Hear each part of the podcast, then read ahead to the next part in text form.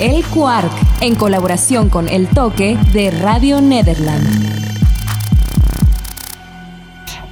En el mínimo espacio máximo de análisis, una producción original de la Escuela de Periodismo Carlos Septién García. Para lograr erradicar la violencia contra las mujeres en México, se requieren leyes y políticas públicas con una visión transversal que incluyan tanto el empoderamiento económico de las mujeres, que garanticen la igualdad en el acceso a la educación y al mercado laboral y que incentiven una repartición más equitativa en los roles del ámbito privado familiar, como en el caso de los permisos de paternidad. Las medidas coercitivas no son suficientes.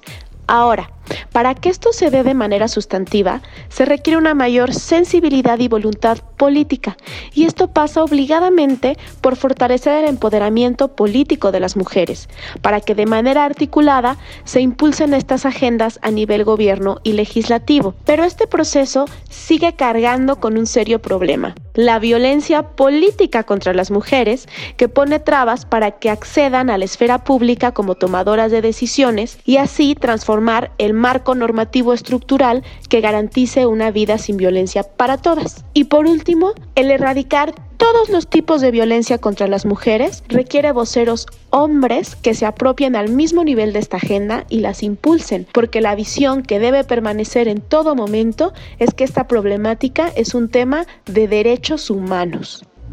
Eltoque.com Escuchamos la voz de la joven experta Daniela Valencia, directora de comunicación de Abela y Valencia, firma hispano-mexicana dedicada a dar servicios integrales en las áreas de políticas públicas, investigación social y comunicación.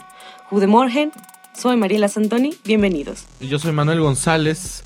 El 17 de diciembre de 1999, la Asamblea General de las Naciones Unidas designó al 25 de noviembre como el Día Internacional de la Eliminación de la Violencia contra la Mujer donde se proclamó. Todo acto de violencia basado en el género que tiene como resultado posible o real un daño físico, sexual o psicológico, incluidas las amenazas, la coerción o la prohibición arbitraria de la libertad, ya sea que ocurra en la vida pública o en la vida privada. Según la Organización Panamericana de la Salud, se estima que la tasa de violencia sexual contra la mujer en América Latina contabiliza los 500 episodios por día. Las agresiones y violencia pueden ser físicas, sexuales, psicológicas o económicas. La violencia con educación se puede prevenir. Pero ¿qué estamos haciendo para solucionar esto, Manuel?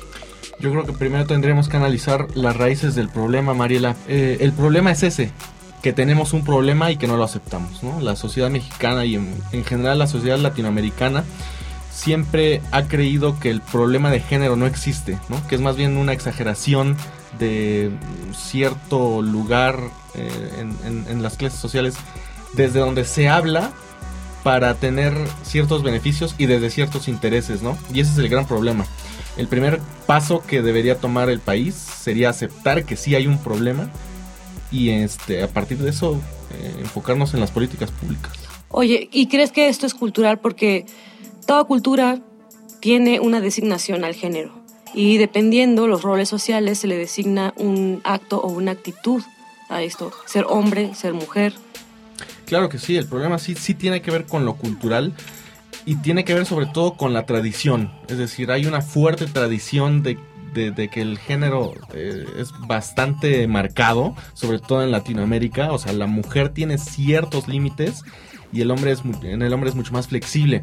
Yo creo que por eso es tan importante que los últimos estudios que han salido en México, que sobre todo el de mm, la situación de las cárceles de mujeres y el problema de la violencia obstétrica, ya empiezan a marcar ciertos casos ya específicos, ya probados en un estudio, de que sí hay un problema y de que debemos atacarlo.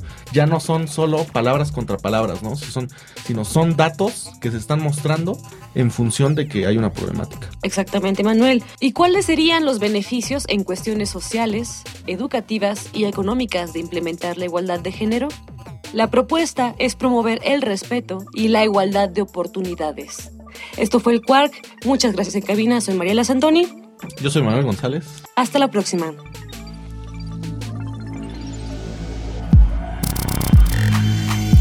El Quark, en colaboración con El Toque de Radio Nederland.